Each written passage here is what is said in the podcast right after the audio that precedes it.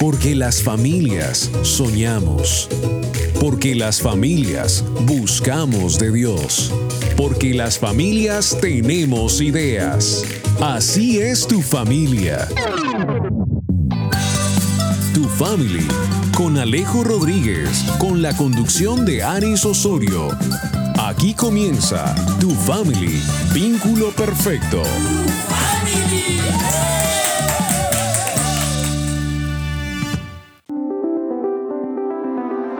No quiero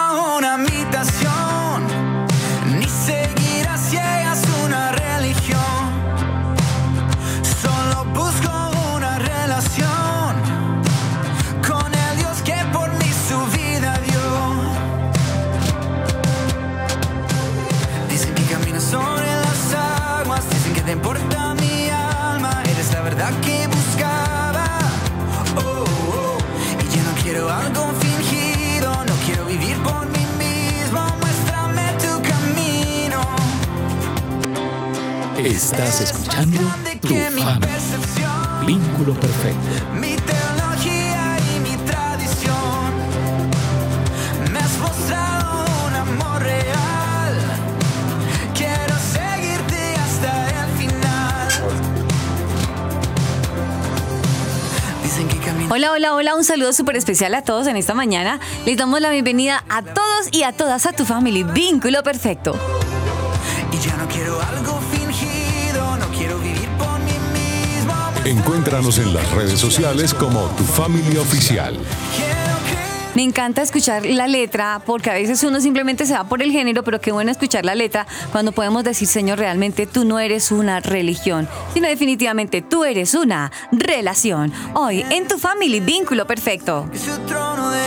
Encuéntranos en las redes sociales como Tu Family Oficial. Le damos gracias a Dios por una mañana más, por un día más. Quizás son las tardes, quizás son las noches o quizás es buenos días para usted. No importa, le damos gracias a Dios por el día de hoy, por este tiempo. Alejito, muy buenos días. Muy buenos días, Aris. Espero te encuentres muy bien en este día de, de hoy. Y también un saludo muy especial a ustedes, queridos oyentes, que nos escuchan todos los sábados super juiciosos o incluso aquellos nuevos oyentes que están conectándose hoy porque les recomendaron el programa. Muy contento de estar aquí una vez más con ustedes en tu family Vínculo Perfecto con esta canción de fondo de Evan Craft, una de las nuevas canciones que él sacó. Se llama Jesús Verdadero, de una de sus últimas producciones más rico del mundo.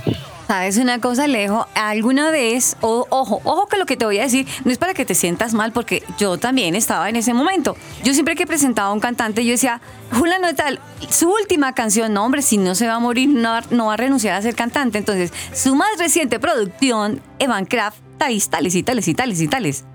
Claro, claro, claro, sí. No, es que es como una forma de decir como última de las más recientes. Ah, eso. Que- exacto, sí, o sea, La no más es como reciente. tipo, es la última canción porque se muere mañana. No, no es así. para nada, para nada, al contrario. Claro, también este es nuestro más reciente programa de Tu Familia Vínculo Perfecto, donde ustedes pueden hablar con nosotros y escribirnos a su vez a nuestra línea WhatsApp 305-812-1484, donde usted puede ser partícipe de Tu Familia Vínculo Perfecto y ser parte de esta familia tan grande, la familia no de Colombia, sino del mundo en general, a 305-812-1484.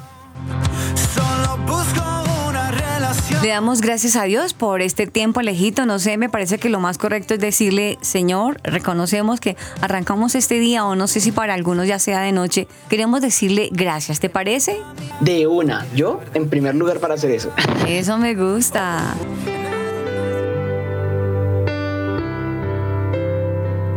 Amado Señor y Dios, te damos los buenos días, Padre.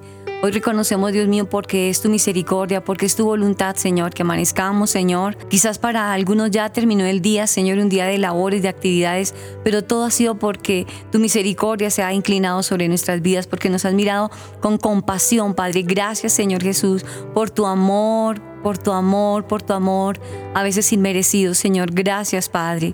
Señor Jesús, gracias por cada persona que está a esta hora, Dios mío. Y te pedimos, Señor Jesús, que el programa de hoy, Señor Jesús, llegue hasta lo más profundo del corazón de cada oyente, Señor. De aquel que necesita la ayuda, Señor. De aquel que necesita la palabra hoy, Señor. Que lo que se hable hoy, Señor Jesús, llegue y traiga palabras de esperanza, de consuelo, de ayuda. Te doy gracias por cada persona, mi Señor, que hoy está conectado, mi Señor. Envía tu bendición para cada corazón y en cada lugar, mi Señor. Te doy muchas gracias, Padre. En el nombre de Jesús. Amén. Amén.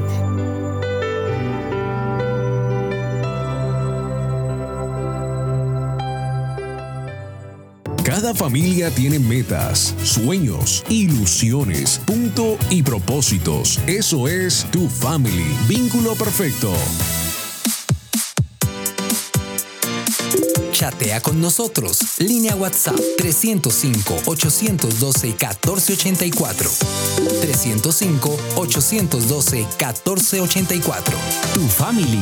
Vínculo perfecto. La economía, el fútbol colombiano. ¿Y ahora de qué hablamos? Aris Osorio es tu family.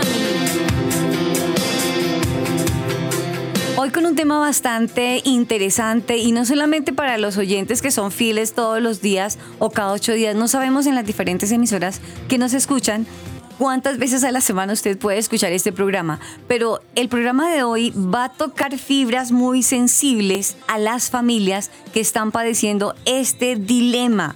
Tristemente tenemos que decirlo, Alejo, que el flagelo de la drogadicción se ha metido en muchas familias del mundo. Es cierto, es verdad, es, es un- una problemática más que todo presente en estos sectores de, de Latinoamérica, ¿no? Y sé que también alrededor del mundo, pero siento que se concentra más que todo en este sector, pues por de pronto nuestro avance social, por la sociedad de hoy en día, ¿no te parece? Sí, es cierto, y también por la falta de oportunidades. Son muchas las consecuencias, no me puedo enfrascar o, o enfocarme solo en una, no. Pero lamentablemente hay muchas fundaciones, unas sirven, otras no sirven. Hay mamás que dicen yo no llevo más a mi hijo, a mi hija ya, porque ya se la tiraron, empeoró, la embarró más, eso a él no le gusta, ella se va. Bueno, son tantos los testimonios que uno puede escuchar. Pero sabes una cosa, Alejo, yo creo que lo más justo y necesario es hablar con una persona que está enfrente de una fundación y que nos pueda decir si realmente las fundaciones sirven para estas personas que viven esta situación a diario. Es cierto, y eso puede aumentar nuestra perspectiva al respecto de las fundaciones, porque sé que, así como tú cuentas, hay mucha gente que tal vez dejó de creer en las fundaciones por cosas que han visto o escuchado, familiares que han visto que han empeorado, pero vamos a ir al otro lado de la moneda y vamos a ver que esto realmente es una causa que sí funciona.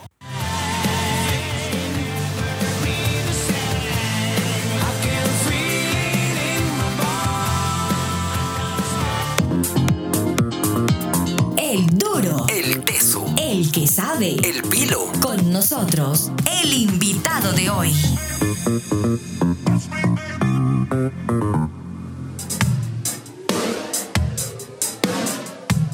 Pues el Pilo y el invitado que nos acompaña hoy nos va a aclarar muchas dudas, Alejo. Hoy nos acompaña René Barreto. Él es director y fundador de una fundación muy importante aquí en Bogotá, Colombia. Esta se llama Tierra Nueva, Fundación Tierra Nueva en Cazucá. A él le queremos dar la bienvenida, Renecito. Muy buenos días para nosotros. Quizás en otro lugar del mundo serán las buenas noches. Bienvenido, René. Hola, muchísimas gracias por la invitación a tu family y qué privilegio poder acompañarlos. No, el privilegio es nuestro y damos gracias al Señor Así porque es. alguien tuvo Alejo desplazarse, venir juicioso, porque es un día de descanso, pero bueno, lo más importante, creería yo, yo no sé, Alejo, que para una fundación no haya un día como de descanso, al contrario, todo el tiempo es como de trabajo, ¿no? Es cierto, como que todos los días siempre hay algo que hacer, ¿no es así? Como algo que, al- alguna causa que buscar, alguien que ayudar, siempre se trata de eso. Y eso me parece bastante increíble, la verdad. Bueno, René, ya que estás aquí, hablemos un poquito. ¿Quién es René Barreto? ¿Quién era René? Conozcamos un poquito de ti. Bueno, mi niñez fue un poquito complicada porque yo no tuve papá ni mamá. Bien. Entonces fui huérfano de padre y madre de los tres años, cuatro años. Soy el menor de ocho hermanos y todos quedaron muy pequeños, ¿no? De ahí para allá el mayor tenía como 17, 18 años cuando, cuando ya estábamos Pero es que era- eras muy chiquito, huérfano tan chiquitico. Sí, ¿Tres años? tres años. ¿Cómo se Dos años y medio, tres años. Conozco a mi mamá por fotos, ¿no? Porque me dicen, ah, mire, ella era su mamá. Y yo, ah, bueno, si usted lo dice que ella era mi mamá. En muchas conferencias yo digo que mi mamá era una perra. Porque me mira así, es verdad. Es que me sorprende, ¿cómo así? Explícanos, porque yo quedé gringa, no, Cuenta no. más. Porque lo que pasa es que todos mis hermanos se iban a estudiar, a trabajar, consiguieron una pastora alemán y me dejaban con esta perra. Ah. Oiga, pero ¿cómo son de mal pensados ustedes? no, Yo pensaba, Uy, uy, ¿desde yo lo están peor, la hablando? verdad, ojo. Ah, no. Entonces pues. me dejaban con esta perrita, se llamaba Katy, ¿no? En una casa grande aquí en Bogotá. En la mitad de la casa había como un solar y al fondo había otro patio. Así era la casa de nosotros. Y yo me la pasaba con esa perra corriendo de lado a lado, yo me acuerdo, y nos dejaban comida y los dos compartíamos la comida. Tengo en mi mente como los cuatro o cinco años, eh, Katy se salió, no sé por qué nos dejaron con la puerta abierta.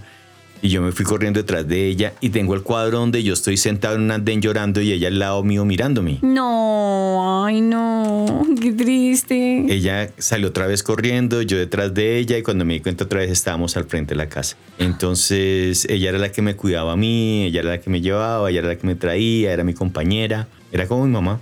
Se no sé, Leo, a mí se me arrugó el corazón empezando muy pronto, muy pronto. No, Renecito, me arrugaste el corazón muy temprano. Mm. Es una realidad de nuestro país, digámoslo así. La niñez de nuestro país eh, crece con muchas dificultades, con muchas situaciones, ¿ya? A veces cuando uno está bien, uno es ajeno a todas esas cosas. Pero cuando uno conoce la realidad de nuestro país, es lo que normalmente los niños viven. ¿no? Yo lo viví, lo tuve que vivir a los 7, 8 años. Abusaron de mí sexualmente también, unos muchachos más grandes que yo de la cuadra. Porque lógico, pues al no ver papá, mamá, hermanos todos por la calle buscando qué hacer, hoy le doy gracias a Dios porque mis hermanos no fueron delincuentes, mis hermanas no fueron prostitutas, ¿no? En medio de tanto desorden y tanto caos en el que, que crecimos, yo le doy gracias a Dios por eso. Y a raíz de que yo me la pasaba mucho en la calle y eso, una hermana de las mayores que se casó, ella junto con su esposo me adoptaron y me llevaron a vivir con ellos. Qué bien. Fue muy difícil porque yo ya estaba acostumbrado a la calle, estaba acostumbrado a, a estar de arriba abajo, no tenía ninguna clase de control. Llego a un sitio donde me, donde me ponen reglas, donde tuvieron que ponerle candado a la puerta, Ay, tuvieron que Jesús. ponerle a las ventanas candado porque pues a mí me gustaba mucho la calle. Ajá. Entonces me pusieron en una escuela pública como a ocho cuadras y como al mes y medio me tuvieron que sacar porque yo ya le había pegado media escuela y ya había No. ya le había robado a media. Una chanchita, su merced. Pues claro, yo, ya ven- yo venía con, mu- con muchas mañas, ya Sí. era algo, era algo pues digámoslo así normal en el medio en el que yo estaba creciendo. A raíz de eso también pues yo crecí viendo a mis hermanos con muchos amigos y en rumbas, porque pues no había ningún control, entonces en mi casa se convirtió en el sitio donde iban todos los, eh, los muchachos del barrio a rumbear. Caramba. Entonces yo a los 4 o 5 años yo era un bailarín de salsa bravo. No puede ser. Sí, claro. Entonces todo eso empezó a crecer en mí. A mí me adoptaron, pero nunca, yo nunca recuerdo haber recibido un abrazo. ¿no? Un abrazo, mi papito, venga, no sé qué. Es muy chistoso porque yo cuando vi la pelota de letras, ¿no? Y cuenta ahí el humorista que la empleada era la que cambiaba el color. Yo me acuerdo que mi hermana con el esposo en la cama, en la mitad el hijo de ellos y yo sentado en el piso y yo era el que cambiaba el, el televisor, yo era el control. puede ser, el control No, manual. Yo era el control manual. Entonces muchas cosas de esas como que hoy en día me pongo a pensar y afectaron para que yo empezara la rebeldía, para que empezara a, a buscar también muchachos que, que tuvieran como mi par, ¿no? Que se identificaran contigo. se identificaran conmigo, esos pares. Y pues como a los 11, 12 años ya empecé a fumar cigarrillo. Eh, como a los 13 años ya estaba tomando licor. Y a los 15 ya estaba consumiendo marihuana. Todo eso pues va, va, va creciendo.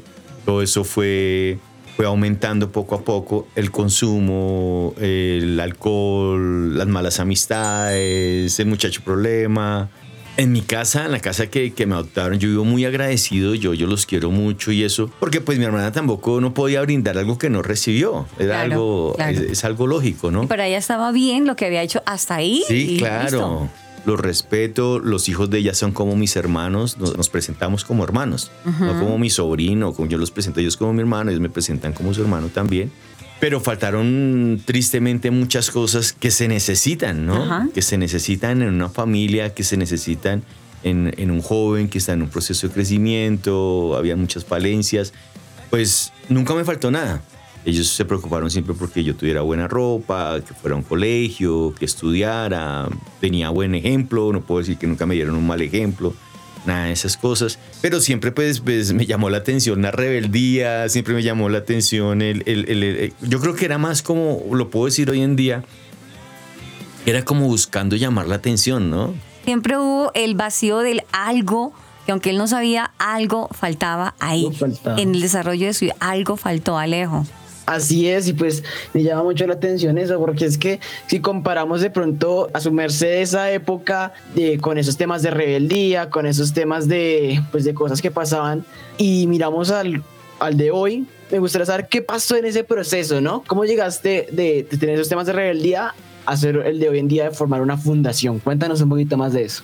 Estaba pensando precisamente en eso, hermano, porque había algo que había en mí, pero que yo no sabía que lo tenía.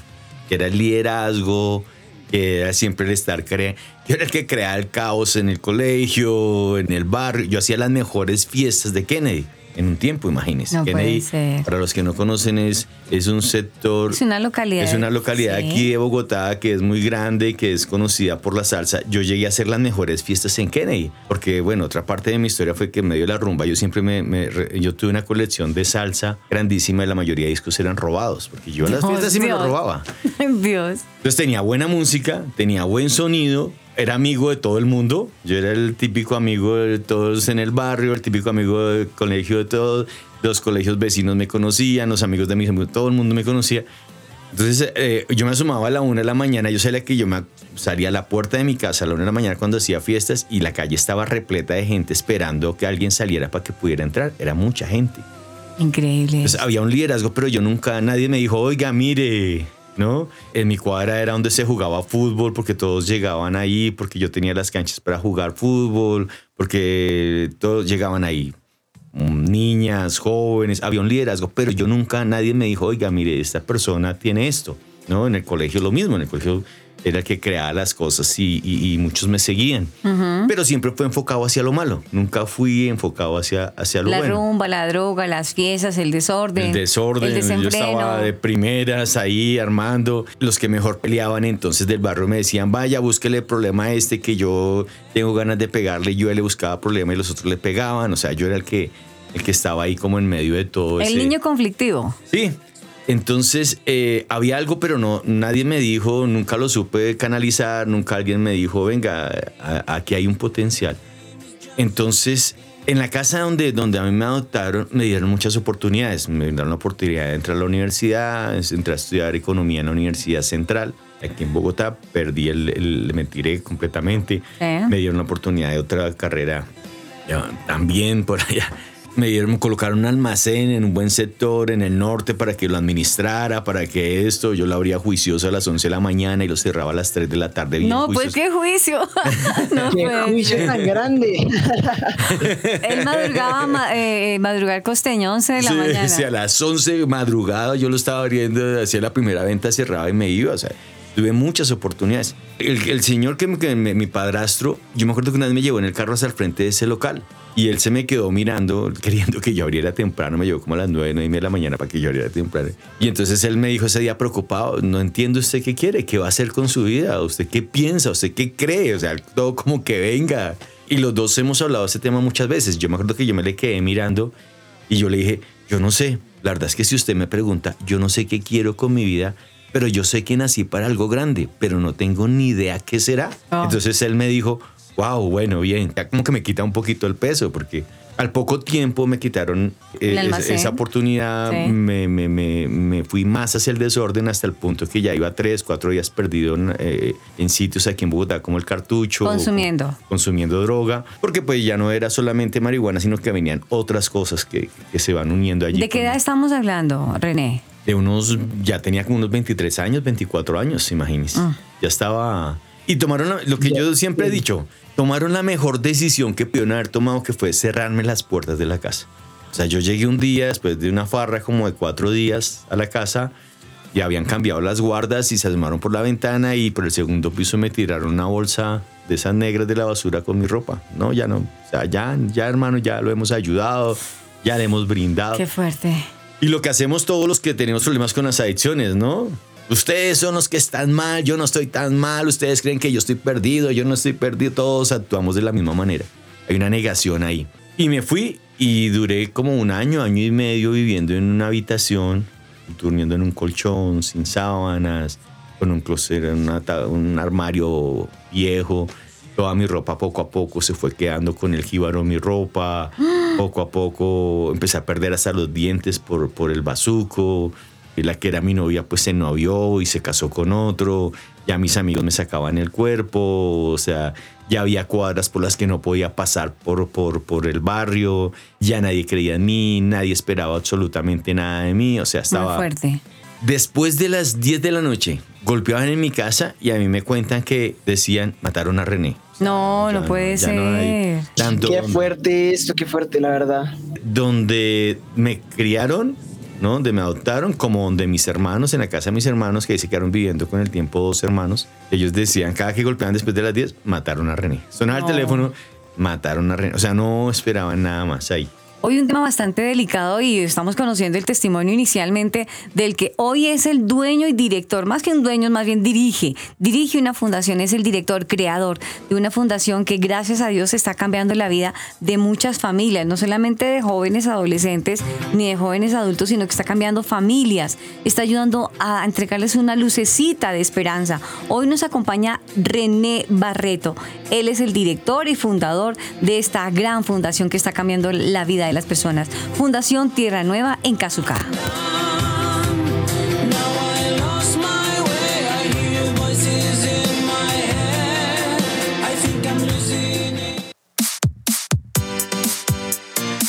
Chatea con nosotros. Línea WhatsApp 305-812-1484. 305-812-1484. Tu family, vínculo perfecto. No quiero una imitación,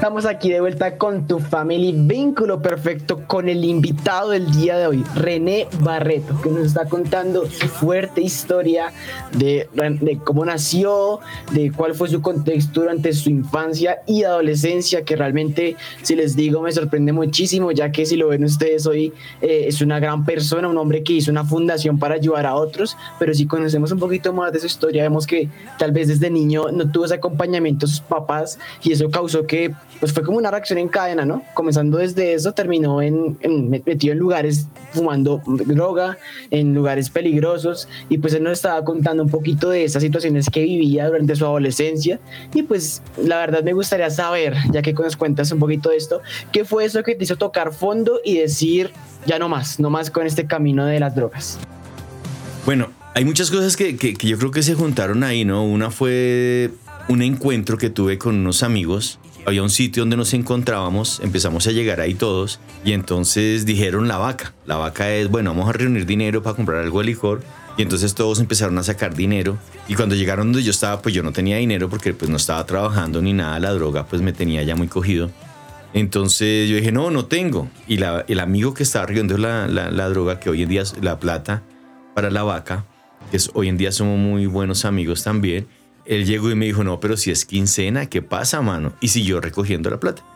Yo me sentí mal, me, me hice loco ahí, como el distraído, esperé, esperé que todos no se dieran cuenta y me fui, me paré desde lejos a mirarlos y yo me acuerdo que, que, que mi corazón ahí como que, como que hubo un choque, porque supuestamente pues yo era uno de los líderes, era uno de los que tenía mejor ropa, era los que, de los que tenía tal vez muchas oportunidades para hacer muchas cosas de todo ese grupo y yo me fui.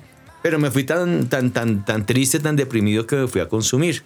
Es, es- es como la forma en que, en que actuamos las personas que tienen problemas con las drogas.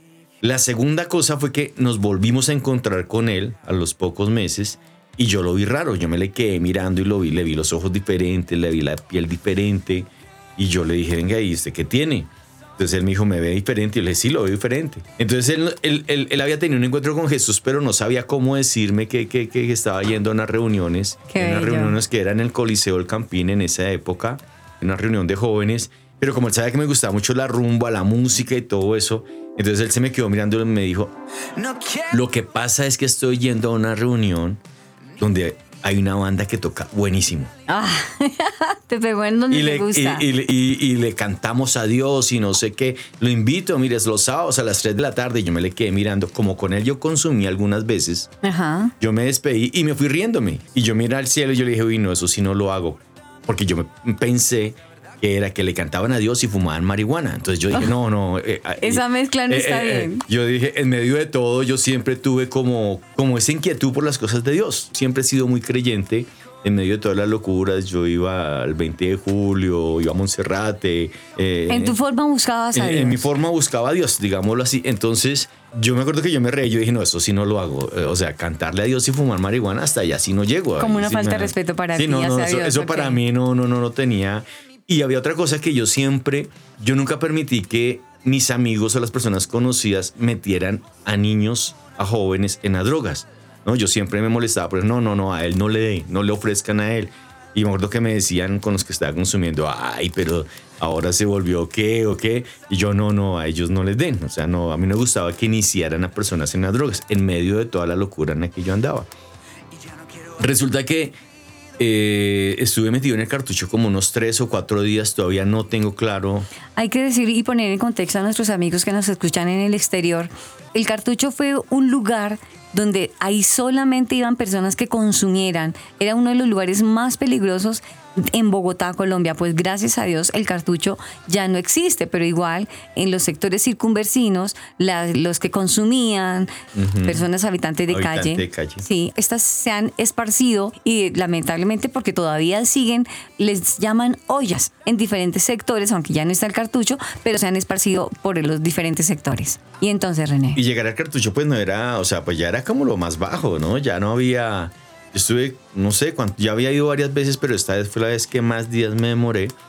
En la mitad del cartucho había una caseta, como las casetas que colocaban en los colegios de, de gaseosa. de- había una señora gorda y ella vendía ahí, vendía ya los cigarrillos armados con droga, vendía aguardiente, cerveza, galletas, papas fritas, marihuana, en la mitad del Mezcladito, cartucho, de todo, belleza. de Ah. todo ahí. Y yo me la pasé los 3, 4 días ahí sentado afuera de esa caseta, consumiendo. Yo no sé por qué esa señora, yo hoy día le doy gracias a Dios, llamó a dos, tres personas del habitante de la calle, esos que andan con cobija, esos que usted los ve por la calle y dice, no, ya, ya perdí aquí todo, y les dio para el bus. Y le dijo, y cogen a este muchacho, lo llevan allí a la avenida, que coja el bus. ¿Dónde es que vive usted? ¿Y qué bus le sirve? Y me sacaron allá hasta la avenida. me. Yo me acuerdo hasta cuando ellos subieron y pagaron el bus y le dijeron al conductor, me lo cuida. Y ese bus, pues claro, todos me miraban a mí, yo todo cochino, drogado, todo me subí, me No senté ahí. puede ser, Dios mío. Cuando yo me desperté estaba en mi cama, donde yo vivía. Dios mío, no puede ser, ay Dios. Y yo, y había una ventanita pequeña y la luna y el sol entraban por esa ventanita y yo estaba en un viaje re loco. O sea, yo veía que la luna se metía hasta mi cama, se salía, entraba el sol. Y en medio de todo eso me acordé de mi amigo que me había invitado a la reunión del sábado. En medio de todo, porque entré en una crisis, o sea, fue algo... Enlagunadísimo. No, eso fue, eso es lo peor que yo viví. O sea, fue una cosa terrible lo que yo viví ahí. Entonces eh, yo me levanté y dije, me voy para allá, para esa reunión. Era sábado, me levanté, me bañé, me fui para a la famosa reunión y me hice afuera del sitio, el coliseo me hice afuera con un cigarrillo normal, con un cigarrillo tabaco y empecé a molestar a todas las niñas que iban entrando al coliseo. Yo me acuerdo de eso, yo molestándolas a todas. Y de pronto apareció una sobrina que había ido a encuentro hacía como 15 días, estaba con el fuego encendido de Dios y me vio desde lejos y claro, me vio y se me fue con toda. Y vamos, tío, para adentro, vamos. Y yo me quedé mirando y yo me reía.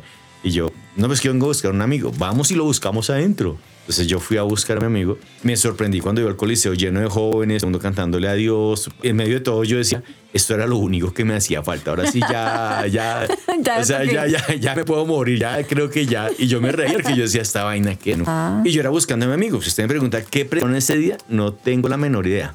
Al final el, el pastor hizo la invitación de pasar al frente, de bajar. Sí. Estaba en el segundo anillo, bajar a platea y hacer la oración de fe. Entonces yo me quedé pensando y yo dije, pues mi sobrina baje, baje, ¿no? Y yo me quedé pensando y yo dije, voy a pasar entre los últimos para que mi amigo me vea Sí. de que yo estoy aquí. Ese día Sí. mi amigo volvió atrás. Ese día él volvió atrás. Y yo ese Ah. día llegué allá. Yo me hice allá y después de que estaba parado al frente del pastor, yo me quedé mirando al pastor Y yo agaché la cabeza, me puse la mano en el corazón, y le dije, Dios, estoy en la inmunda, estoy mal. Si usted existe, pues aquí estoy. Yo no sé si estos locos están haciendo algo bueno o algo malo. Se me empezaron a escurrir las lágrimas y yo le dije, pero estoy aburrido, estoy cansado. Aquí estoy. Si usted existe, aquí estoy, a ver qué va a pasar. Y ese fue mi último cigarrillo que me fumé. Por favor. O sea, el señor ahí hizo, no sé, llevo 23 años preguntándome qué pasó ese día porque no tengo la menor idea de qué fue lo que pasó ese día. Estamos viendo que de verdad que cuando Dios hace los cambios los hace de verdad y él no hace nada a medias. Cuando uno de verdad quiere, quiere desde su corazón, Dios le da a uno un libre albedrío. Usted decide, si quiere, yo lo ayudo. Y no lo ayuda a uno Dios a medias, lo ayuda y lo ayuda bien. Listo, tu vida cambió, dio un giro de 180 grados apareció la fundación. ¿En qué momento apareció la fundación en tu vida? Lo que pasa es que lo más duro fue volver a la realidad, ¿no? Ver que mi novia se había casado, mis amigos ya son profesionales, el uno estaba comprando carro, el otro día una parte de estudio. el otro- Para, esa fue como la realidad más dura. Lo segundo que me pasó fue que yo me metí con toda con Dios. Leer la Biblia, ir a las reuniones, ir a célula, que un encuentro. ¿Y tu amigo? Eh, Fue muy chistoso porque el Coliseo está cerca a Galerías, una- una- un sitio muy comercial aquí en Bogotá, y resulta que, pues, de salsa. Entonces yo salí un día del Coliseo y me encontré con un amigo del barrio, les dije, ¿y usted por qué anda tan perdido? No sé qué. Yo traté como de hablarle, no, mire, es que Jesús y eso. Y él se empezó como a reír y eso. Me dijo, venga, que aquí estamos todos. Entonces entramos a un sitio muy conocido aquí en, en, Bogotá que se llama Son Siboney en esa época no sé si existirá todavía. Entonces, cuando entramos ahí, mi amigo estaba ahí. Y cuando él me vio, pues claro, nos abrazamos con todos, no sé qué, yo pues limpio, en sano juicio y todos, todos combinándome. Y este loco que, entonces yo me acerqué, le dije a mi amigo, vengo a la reunión de jóvenes. Y él se puso pálido, se paró y se fue. Él me dijo que salió y se puso a llorar y se fue por allá. Hoy en día él otra vez está en los caminos de Dios, es una de las personas que apoya la fundación, somos muy amigos, somos muy... Él, está en ese momento también comprometido con Dios después de varios años que estuvo ahí como con su lucha. Pero el Señor hizo la obra y resulté trabajando en una emisora. Porque Sí. para ir al encuentro, pues tuve que vender tortas porque no, ten- no tenía trabajo. Claro. Resulta que vendiendo tortas a la salida de la iglesia, juicioso todos los sábados, domingos, reuniones de líderes. Donde hubiera reunión, yo estaba a la salida vendiendo tortas y gaseosa. Sí. Conocí al director de la emisora. No, yo no sabía que era el director, empezamos a hablar, un día pues vine y le traje la hoja de vida a la emisora y entré a trabajar como mensajero, resulté haciendo programas en la radio, Dios empezó a sanar muchas cosas ahí, Dios restauró muchas cosas. Y resulta que haciendo un programa en la radio, todas las personas que llamaban, personas con problemas de drogas, todas, que el hijo, que el primo, que el tío, que el sobrino, que el papá, saliendo de la fundación un día, saliendo de la emisora un día, perdón, miré al cielo y le dije, Señor, pues parece que va a tocar montar una fundación porque todo el mundo tiene problemas de drogas. Increíble cómo se estaban identificando contigo desde antes. La pregunta que tú le hacías hace muchos años a una persona que te dijo, ¿y usted qué va a hacer en su vida? Que tú le dijiste, la verdad no sé. En ese momento, en el momento en que tú estás, estás encontrando la respuesta que tú le hiciste. No le supiste responder a ese señor, ya estabas encontrando la respuesta. ¿Para qué Dios te tenía en esta tierra? Y el Señor empezó a hacer milagros. Pues yo había escuchado mucho en la emisora, en la iglesia, no, y Dios me dio este dinero, no, y Dios me aparejó este dinero. Y yo ya me ha causado esa curiosidad. Por fe yo busqué una casa cerca del Coliseo del Campín. Iba pasando, vi una casa, se arrienda, yo entré, la miré, eh, me di cuenta que el, dueño de la casa consumida, él me preguntó a mí, ¿y para qué quiere la casa? Entonces yo me le quedé, le dije, para montar una fundación. Y él soltó la risa y me dijo, no, en serio. Yo le dije, no es en serio, para montar una fundación para ayudar a adictos. Y me dijo, si es así, suelto ya el, quito ya el aviso y se la arriendo a usted. No puede ser. Y yo sin un peso ni nada. Y llegó Dios él y quitó el aviso. Y le dije, listo, mañana, pasado mañana venimos, hacemos documentos, no sé qué, traigo la plata. ¿Cuánto? Ese día me llamó un amigo que había dejado de venir a la iglesia. Y yo los había conocido, eran de San, San Andresito, un sector comercial aquí en Bogotá. Me invitó a almorzar con su esposa, Sí. ¿no? Y en el almuerzo de pronto me dijeron, eh, yo no sé qué pasa con usted, pero Dios nos ha tenido muy inquietos. Y Dios nos dijo que le diéramos esta plata. Ay, qué lindo es Dios. Y comenzó la fundación ahí. Ellos dieron como para los con el dinero que me dieron alcanzó para como para dos arriendos y comprar unos camarotes y, Excelente. y arrancó la fundación. Me salí de la emisora por fe y salí y comenzamos a, a- a hacer la fundación. Mm, antes de salir de la emisora, yo también trabajaba en la parte comercial de la emisora, entonces había oración los viernes. a las 6 de la mañana ahí en la iglesia, entonces a mí me gustaba mucho esa oración, yo fui a la oración, había mucha gente, pero entre toda la gente había una mujer, una niña, y yo dije, tan bonita, y me dio como risa, y yo salí y le dije, a Dios, sí, qué pena, si me madruga a orar, y yo no vengo aquí a mirar mujeres. Como a las dos horas estaba yo en la emisora, cuando esta niña estaba ahí entrando a la emisora. Oh, yo, por me, Dios. yo me le fui de una buenos días, en que le puedo servir, no sé qué. No, que quiero colocar publicidad en la emisora, que qué se hace. Yo, claro, siga por acá. Todas ¿Cuál es su, su emprendimiento? ¿Cuál es su servicio? ¿Qué es lo que ofrece? Bueno, ahí. cuando no es que yo tengo una fundación. Y yo, ¿cómo así? ¿Una fundación de qué? De adictos, la estoy abriendo. Oh, por Dios. ¿A quién te usa aquello? Yo, ¿cómo así? Entonces empecé a ayudarle, ella empezó a ayudar, hoy en día es mi esposa. ¿no? Nos conocimos, ella es mi esposa, tenemos dos hijos y el nombre de la fundación quedó el nombre de ella porque llevaba más tiempo que la mía. Ajá. La mía comenzó llamándose El Peniel, la de ella Tierra Nueva. Por tiempo tomamos la decisión de dejarla de Tierra Nueva, ¿no? Y por eso se llama la Fundación Tierra Nueva, porque fue la palabra que, que Dios le dio a- a- a mi esposa. Dianita, ¿no? Se llama Dianita, esa. ella es terapeuta ocupacional, entonces ella pues tenía un proceso ya de educación, yo tenía la experiencia de haber sido adicto, entonces fue algo muy bonito también, aunque entré a estudiar una carrera que se llama licenciatura en pedagogía reeducativa para ayudar más a, a- a- a las personas que llegaban, pero también algo que nos sucedió en todos estos procesos fue que eh, llegaron muchos jóvenes, Sí. empezaron fue a llegar jóvenes, antes no llegaron adultos, sino que no llegaron jóvenes. Ajá. Entonces, por eso, pues hoy quise invitar a un joven también que me acompañara Oh. a este privilegio también. Qué bien, vamos a, a conocer un poquito más de esta vida donde Dios llevó, a dónde lo trató a René. Dios, ¿dónde te llevó? ¿A dónde te llevó? ¿Y qué tuvo que pasar en tu vida para que hoy por hoy, gracias a Dios, exista la Fundación Tierra Nueva?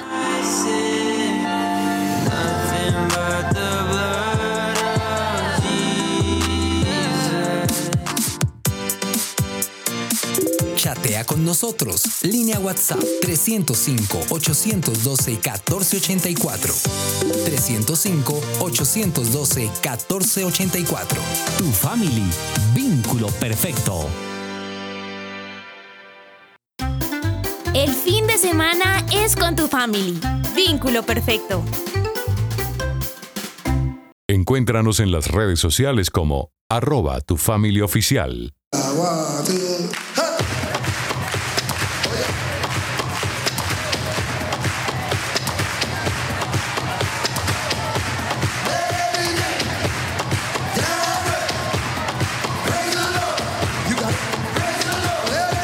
Osorio es tu family. Hoy en tu familia vínculo perfecto, la pregunta que nos seguimos haciendo en muchos hogares, ¿realmente sirven las fundaciones? Pues para saber eso y para salir del, del- de la incertidumbre, tenemos un gran invitado, estamos conociendo parte de su vida, de su trayectoria, de todo lo que le ha tocado vivir. Por gusto, por no gusto, le ha tocado sufrir, bueno, en fin.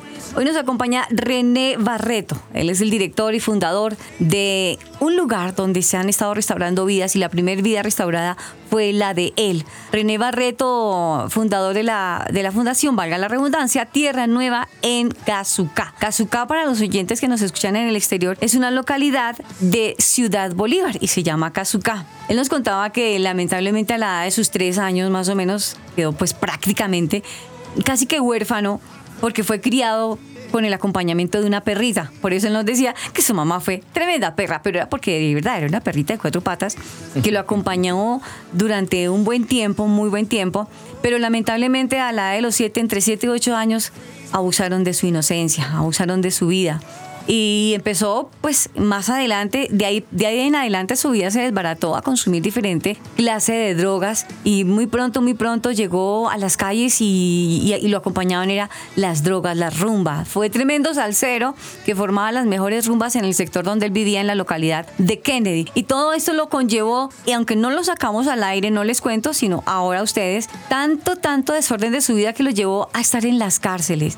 Llegó a la cárcel, estuvo un tiempo allá por los mismos desórdenes de su vida. Pero hoy, gracias a Dios, Dios restauró a René, lo restauró, gracias a Dios. Y ahora él es un hombre bendecido para bendecir. Hoy nos acompaña René Barreto. Llegamos a un punto muy interesante, René, donde tú nos cuentas que llegó la Fundación Tierra Nueva Cazuca. ¿Y qué pasó? No, no, no, la fundación estaba todavía en el, en el barrio del Campín y quiero un poquito agregar a lo que se estaba diciendo que me parece muy importante, que el primero en recibir restauración y sanidad en la fundación creo que fui yo, Sí. porque al llegar los jóvenes me empecé a identificar con muchos y Dios ahí empezó también como a, a- a sanar muchas áreas de mi vida que estaban mal, ¿no? Dios trajo un equipo muy bonito de personas a trabajar este tiempo en la fundación. Hoy en día les quiero contar que tenemos jóvenes que se han recuperado en la fundación. Hace poquito se lanzó la semana pasada uno al consejo. Tenemos un edil en este ¿al momento. Consejo de Bogotá? Al Consejo de Bogotá. No, danos el nombre. ¿Quién? Se llama César Salamanca. No llegó a ser el concejal, pero estuvo ya, para mí me parece un reto, lanzarse al Consejo de Bogotá. Eh, estuvo muy cerquita de quedar como concejal, pero salió de la fundación, ¿Y estuvo en la fundación. En ese momento tenemos a una persona que se llama Juan Ramírez como edil, sí quedó Ujú. en este momento como edil en Suba. Tenemos militares, tenemos profesores universitarios, tenemos emprendedores. Dios ha hecho cosas muy bonitas con la fundación, pero también tristemente muchos volvieron atrás, muchos no se recuperaron. De 10 se recupera uno, que, Oh. esté, que esté realmente parado, que esté Restaurado completamente. pero también quiero agregar algo. Los que han tenido un encuentro con Dios son los que se han mantenido recuperados. Los que fueron duros a las cosas de Dios, su corazón endurecido, uno ve que con el tiempo recae, uno ve Ah. que...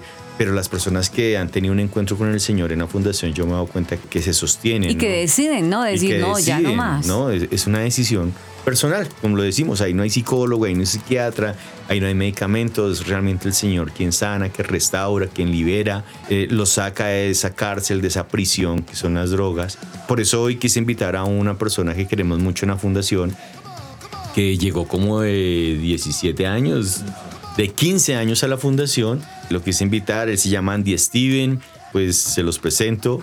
No sé si Andy se presenta, cuenta qué está haciendo, cómo lo está haciendo.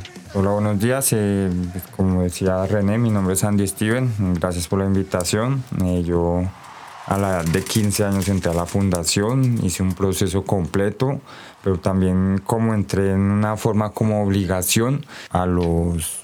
A los 19 años tuve una recaída, tuve, estuve recaído más de 6 años pero pues a raíz de que también todo lo que aprendí en la fundación pues fue lo que puse en práctica pues para volverme a parar. Y a los 25 años pues otra vez volví a la fundación pues porque yo sentía que estaba en un lugar donde no había donde al principio mis, entré como por obligación pero después me di cuenta que era más una ayuda y pero ya había otra vez vuelto a, a mis pasos a mis andanzas entonces fue un proceso fuerte, fuerte, gracias a Dios, gracias a, la fundación que fue donde conocí todo Dios, eh, allá fue donde aprendí a depender de, realmente de las cosas de Dios. Se escucha muy bonito, pero como que nos está resumiendo. Echémonos un poquito para atrás. Andy, déjanos conocer qué era Andy antes de llegar a la fundación y me cuentas que el inicio fue como forzado. Entonces, ¿quién era Andy antes de conocer la fundación? ¿Cómo cayó en las drogas? ¿Cómo, ¿Quién lo indujo? ¿Cuál fue la curiosidad? Cuéntanos un poquito de eso. Pues realmente mi proceso familiar fue muy fuerte pues porque soy hijo de madre soltera y pues los llamados padrastros y pues muchas mujeres no pueden estar sin ese como con esa persona ese hombre uh -huh. y se van eligen esas personas que no son apropiadas para uno y pues mi crianza fue con mi primer padrastro que fue como entre los desde los que dos años hasta los ocho pero él era una persona muy grosera y muy agresiva entonces él infundió mucho la agresividad en mí y Ajá. la falta de sometimiento a las personas, porque yo llegué a un punto ya que yo decía, este man, ¿por qué me trata mal? ¿Por qué? Porque no bajaba del maderazo. No es mi papá y me maltrata. Ya, y entonces él se fue y mi mamá otra vez consiguió otra persona y él, con esa persona fue aún peor porque mi mamá se enfocó tanto en él que me abandonó a mí. Entonces yo desde la edad de los 11 años me escolaricé, yo ya no estudiaba, yo ya no iba al colegio, capaba clase, yo me vine graduando fue por un examen de validación del IFES, yo no, no, no viví la etapa del colegio, pues por Ay. lo mismo, de que mi mamá era enfocada en el Señor, en ese Señor, y se me abandonó a mí. Entonces Sí. prácticamente empecé yo calle arriba, calle abajo, todo eso. Entonces cuando ya ya vio que a mis 15 años ya me la había salido de las manos, ya consumía, ya robaba. A la edad de 11 años ya estabas consumiendo drogas. ¿Quién te indujo? Desde, no, desde los 10 hasta los 14 fue una etapa donde fue solo calle arriba, calle abajo, aprender mañas. Mis amigos de cuarto grado, cuando yo estuve, an- cuando estudiaba, eran ya niños que robaban, que las mamás los inducían al robo, al hurto, a estar pidiendo plata, comida. Entonces todo eso fue un ambiente que mi mamá pues tampoco no es culpa de ella, pero pues de pronto en esa, en esa ignorancia ella creía que de pronto yo estaba bien, pero pues uno tiene que estar siempre muy pendiente de sus hijos, siempre pendiente de qué está haciendo, para dónde va, dónde es que estamos. Y a la edad de 14 años, cuando ya vio que yo empecé a consumir drogas, dijo, ahí sí se dio cuenta de que se me salió de las manos. Algo está pasando. Se me salió de las manos y ahora no sé qué hacer. Y pues ahí fue donde me cerraron las puertas de la casa, no me dejaban entrar y me dijo, o es una fundación o, o la calle. Ajá. Y pues yo pues no en ese tiempo no estaba muy bien enfocado y pues llegué a la Fundación Tierra Nueva a la edad de 15 años. Ya pues llevaba apenas solo como un año y medio consumiendo drogas, pero ya mis comportamientos eran de una persona adicta. Sí. Yo ya robaba, yo ya estaba descolarizado y un niño de 15 años no debería estar es estudiando en algún- Claro. Y pues la etapa de mi colegio a mí sí siempre he dicho esa etapa haberla perdido fue ¿Te lamentas hoy en día porque no pudiste disfrutar lo que todo niño tiene, esa oportunidad de estudiar? ¿Te lamentas hoy en día por no haber eh, tenido esa oportunidad? siempre me ha dolido mucho ver colegios y todo eso y que yo no tuve pues esa oportunidad de, de que me enfoqué tanto en la calle, en las cosas malas, en todo lo negativo que esa etapa pues porque es la niñez y pues no fue una niñez normal, fue una niñez más de, de estar uno solo, de mucha soledad porque pues prácticamente fue soledad lo que entró en mí. Muchas personas no, pues al ver que era tan rebelde, muchos se alejaron de mí, mi familia, mi familia pues por parte que tíos, primos y todos. Yo era como el mal ejemplo de la casa, el que no que no deberían estar siguiendo, entonces fue Y eso mucho creó más rechazo en ti, claro. Eso creó mucho rechazo y eso de rechazo se convirtió en mí en orgullo, en ira, en ira y cuando llegué a la fundación todo eso se reflejó porque yo me acuerdo tanto que en la fundación era tanta mi rebeldía y tanta mi falta de sometimiento que ellos llegaron a un punto de pensar hasta me dijeron, nosotros votamos para ver si usted se quedaba acá, porque pues ya estaba yo en un punto muy pesado. Y pues la mayoría de fun- y la fundación se centrará en gente mayor. René, ¿cuál fue la impresión cuando llegó Andy a la fundación? ¿Cuál fue tu impresión? Lo que pasa es que lo que está diciendo Andy, él pertenece a una generación donde empezaron a llegar menores de edad en la fundación. Venían casi todos obligados, ¿no? Porque el papá lo traía, porque la mamá lo traía. Entonces fue un tiempo bien complicado, ¿no? Porque tocaba ser fuertes con ellos y siendo cristianos, hacer terapia sin lastimar, sin ofender, siempre era bien complicado. Andy siempre se, destacó porque sí, él era como rebelde, ¿no? Él era bien rebelde al cambio. Pero como todos, eh, son procesos. Al principio ellos no quieren estar allí, luego ellos van aceptando un poquito el cambio, luego ellos van adquiriéndole como confianza a la institución. Cuando se dan cuenta cómo es el manejo de la fundación, también empiezan a coger cariño a la institución. Ese punto es bien importante, Andy.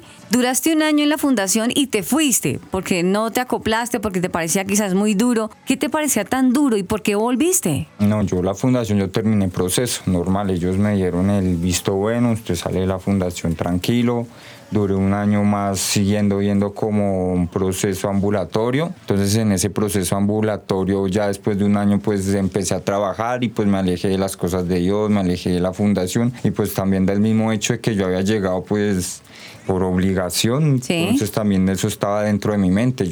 Yo hice proceso y todo eso y lo hice pues Porque tocaba. proceso. Eso fue algo así como porque me tocó estar allá, porque si no, no iba a salir nunca de allá, porque pues habían muchachos que llevaban año y medio, dos años, y si no se ponían las pilas, no es que ellos no se dieran cuenta, solo que yo tuve un cambio muy drástico en todos mis comportamientos, pero cuando salí, yo salí fue con ese chip de que yo era un niño de 15 años y me mandaron fue a allá como mal Y querías seguir explorando tu edad. quería seguir explorando todo lo que era, pues, tenía 19 años, no había tenido una niñez tranquila, mi niñez había sido como arrebatada en pocas palabras y empecé otra vez a volver a, un, a donde empecé mi niñez, como donde empecé a todos mis amigos, 11 años, 12 años, y cuando yo volví donde ellos, ellos ya todos eran consumidores. Yo con ellos nunca, cuando yo tuve la edad de 11 años, ellos no consumían nada.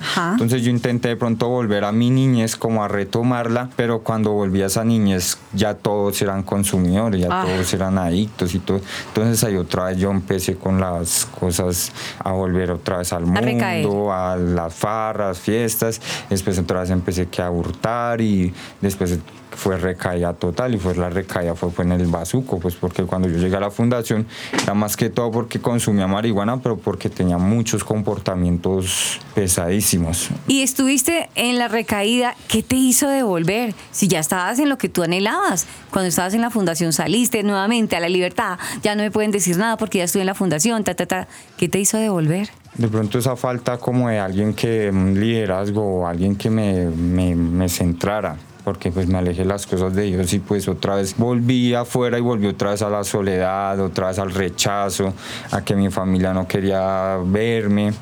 Fue todo eso, fue el punto donde la quise siempre como, y también pues en la fundación eh, escuchaba tantas historias que uno a veces dice quiero vivirlas. Y yo Sí. pues era un niño de 15 años, uno escucha tantas cosas que uno a los 15 años todavía es, como una esponja. Sí, absorbe. absorber, absorberlo.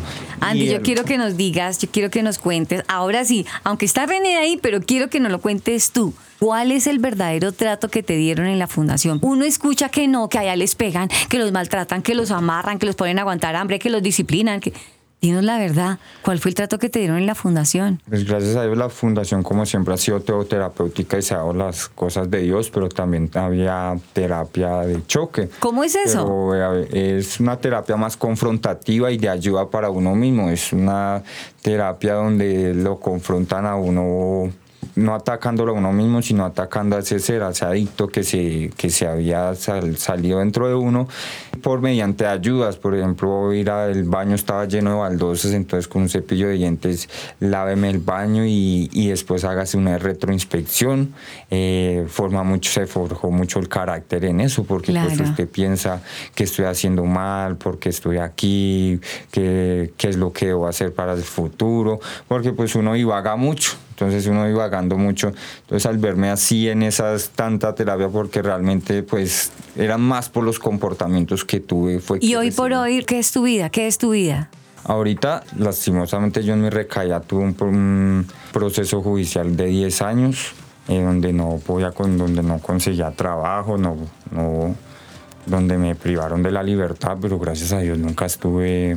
Dios no quiso que yo cayera en una cárcel. Estuve en todo ese tiempo lo que hice fue encerrarme en mi casa Ah, ok. sin no salir y em- evitar hacer lo malo, pero igualmente seguía consumiendo. Y hace más o menos unos meses tuve como una sobredosis y casi me muero y me acuerdo que me le arrodillé a Dios y le dije, sálvame porque aquí no, ya no puedo más. Y ahí fue como una liberación. Mi mamá fue testigo de toda esa liberación y, ya, y pues yo también quedé muy impactado porque fue algo espiritual.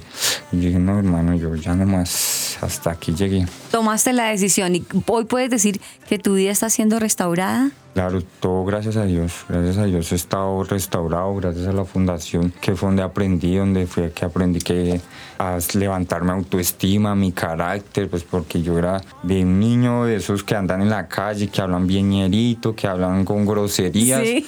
a una persona bien, pues que se sabe expresar y sabe pues cómo hablar con los demás. Renecito, pues este es un pequeño testimonio y por cuestiones de tiempo. Yo quisiera seguir entrando en detalles, pero el tiempo prima. René, regálanos un consejo para esas mamás que dicen, yo ya perdí las esperanzas para mi hijo. ¿Qué les podemos decir? Lo que yo le decía ahora y lo que siempre le digo a los papás, no es fácil. O sea, no es fácil. Yo ahorita que soy papá, que tengo dos hijos, gracias a Dios, pues ellos están bien, ¿no? ¿no? Tienen una vida completamente diferente a la que yo llevé, gracias a Dios. Eh, no es fácil para uno como papá tener a un hijo con, con- con una problemática tan fuerte como, como son las adicciones. Pero yo digo que hacer lo que hicieron conmigo fue lo mejor. Y fue que me cerraron la puerta. Y muchas mamás dirán, yo no soy capaz, pero es que el No, niño que va a comer. Conozco muchísimas, conozco muchísimas mamás que, que dicen, no, pero ¿cómo le voy a hacer a mi hijo esto? Se va a volver peor. eh, ahí sí, ¿quién lo va a frenar? ¿no? Sí. Lo que pasa es que uno como hijo sabe que uno le dan la cantaleta y después de la cantaleta todo pasa y está la comidita, está la camita, está todo ahí y sigue uno en las mismas. Uno, uno pues es así, tristemente es así. Pero cuando los papás son radicales, ¿no? Toman medidas a tiempo, ¿no? No esperan a que esté, sí, eh, la fe es importante, Dios lo va a sanar, Dios lo puede restaurar, pero hay que pasar un proceso, ¿no? Entonces, yo lo que les recomiendo siempre a los papás, hay que cerrarle la puerta y llevarlos a una institución antes de que se salgan más de las manos eh, las situaciones que se viven con los hijos. Yo vuelvo y le digo, no es fácil, pero es la mejor decisión. Mire, la mayoría de muchachos que yo le di, puedo decir que se recuperaron con nosotros y que yo he sabido que se han recuperado, es porque los papás han cerrado las puertas, es porque han tomado una decisión radical con el hijo. Es porque lo llevan a una fundación y el joven hace como Andy el proceso completo de un año, de ocho meses, de diez meses, lo que haya que hacer. O sea, no es que lleve- no es un castigo llevarlo y a las dos semanas sacarlo, porque no va a pasar absolutamente nada. Ajá. Es cerrarle las puertas y que él haga un proceso como se debe hacer, completo. Renecito, recuérdanos esta fundación dónde está ubicada, porque de verdad que es una bendición tenerte.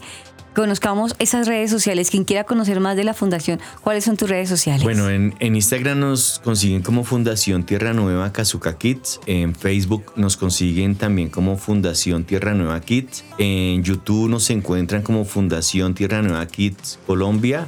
Ahora como es X, ya no es Twitter sino X. X, sí. Es ajá. arroba Fun Tierra Nueva.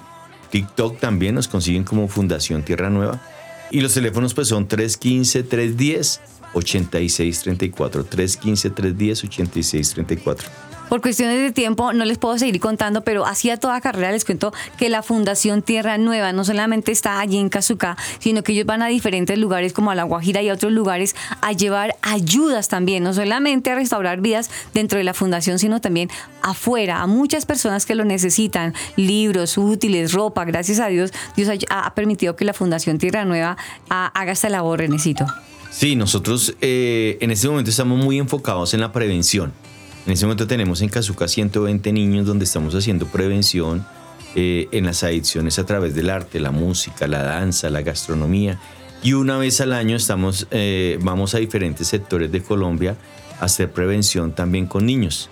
¿no? Hemos estado en el Chocó, estuvimos en San Andrés cuando el huracán Yota, hemos estado por el Caribe, por la costa Caribe, Cartagena, Santa Marta, Barranquilla. Dios ha sido bueno. Dios ha sido demasiado bueno. A todos los amigos les agradecemos por ese tiempo que nos han regalado de poder escuchar a René, porque la historia de él es muy impactante. Lástima que nos faltó tiempo, porque yo no solamente quería escuchar a René, sino también quería seguir escuchando a Andy. Andy, muchísimas gracias por habernos acompañado ahí en tu family. Muchas gracias a ustedes por la invitación a este, a este grupo, a este momento. René, que Dios te siga bendiciendo y te siga abriendo puertas, instrumentos, personas que sigan aportando a esta fundación, porque sabemos que hay muchas vidas para restaurar. René, gracias. No, gracias a ustedes. Qué privilegio poder compartir con ustedes las cosas bonitas que Dios está haciendo. Les quiero recordar que la palabra del Señor en Isaías 58 les voy a dar la parte A. Y los tuyos edificarán las ruinas antiguas, los cimientos de generación en generación levantarás y serás llamado reparador de portillos. Estuvo con ustedes Aris Osorio y Alejo Rodríguez. Bendiciones para todos. Chao. y por mí nos dio esperanza,